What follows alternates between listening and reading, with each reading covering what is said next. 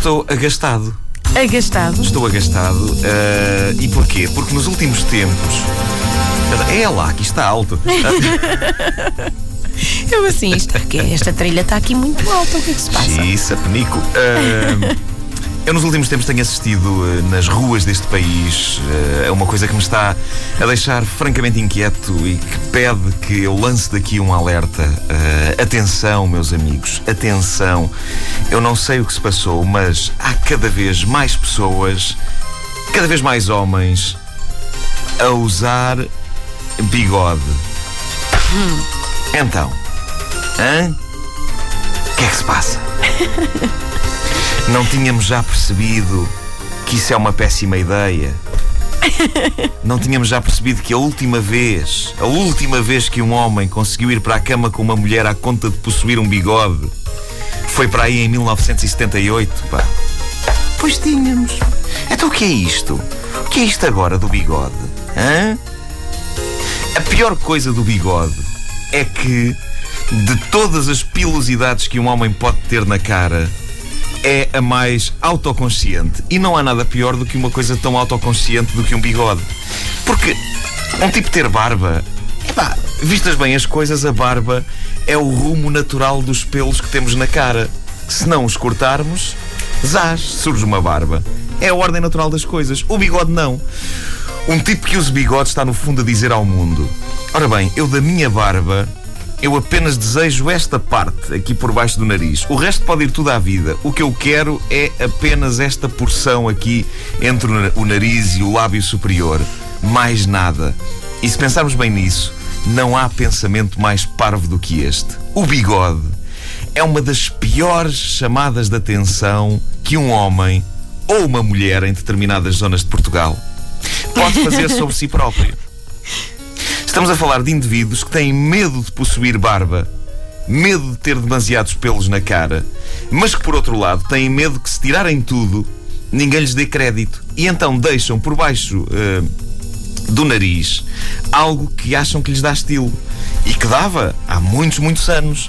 Só que por alguma razão esses anos estão muito, muito lá para trás. Há muitos, muitos anos. Também se achava que a Terra era plana e que o Sol é que andava aqui à volta. Não admira que se achasse o bigode uma boa ideia. Há muitos, muitos anos as pessoas sabiam lá o que é que achavam. Pá.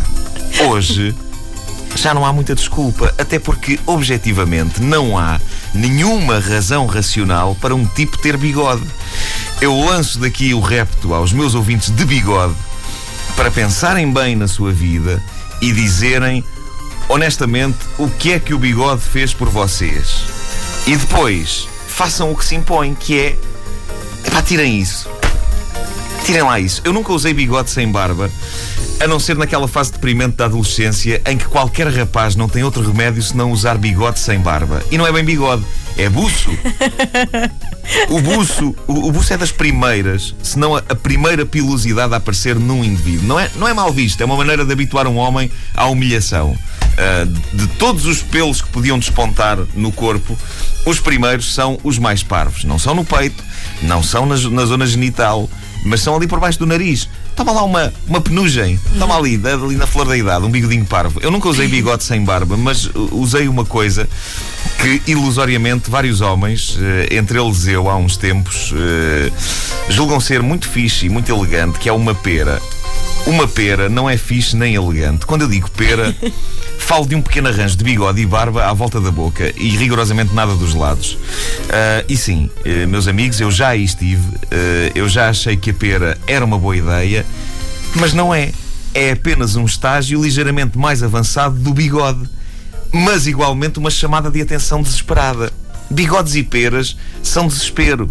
É tipo, atenção que eu tenho alguma coisa na cara. Aten- não é apenas um bigode, é- também não é uma barba espessa, ok? É uma pera.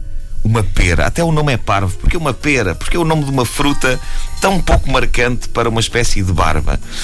Boa parte dos homens que usam pera, como era o meu caso, faziam-no para parecerem homens, machos ali, machos, de pera. Ah, como é que esperam parecer machos se têm na cara um pequeno conjunto de pelos com o nome de uma frutinha? Se queriam dar um nome de fruta a um conjunto de pelos que um homem tem na cara, que usassem outro nome. pá. Abacaxi? O abacaxi é um fruto bastante mais impactante e másculo do que a pera. É maior, tem uma casca rija e pica.